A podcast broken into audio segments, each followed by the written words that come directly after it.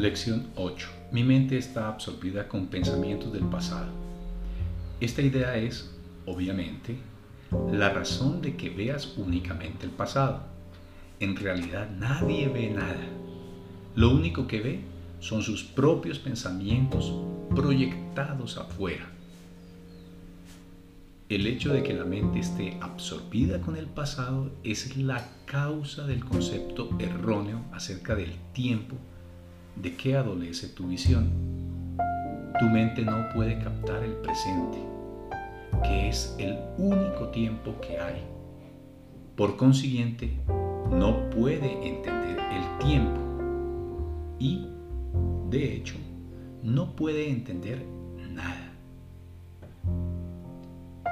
El único pensamiento completamente verdadero que se puede tener acerca del pasado es que no está aquí. Pensar acerca del pasado, por lo tanto, es pensar en ilusiones. Muy pocos se han dado cuenta de lo que realmente supone visualizar el pasado o prever el futuro. De hecho, la mente está en blanco al hacer eso, ya que en realidad no está pensando en nada. El propósito de los ejercicios de hoy es comenzar a entrenar a tu mente a reconocer cuando no está realmente pensando en absoluto. Mientras tu mente siga absorbida con ideas sin contenido, la verdad permanecerá bloqueada. Reconocer que tu mente ha estado simplemente en blanco en vez de seguir creyendo que está llena de ideas reales es el primer paso en el proceso de allanar el camino a la visión. Los ejercicios de hoy deben hacerse con los ojos cerrados.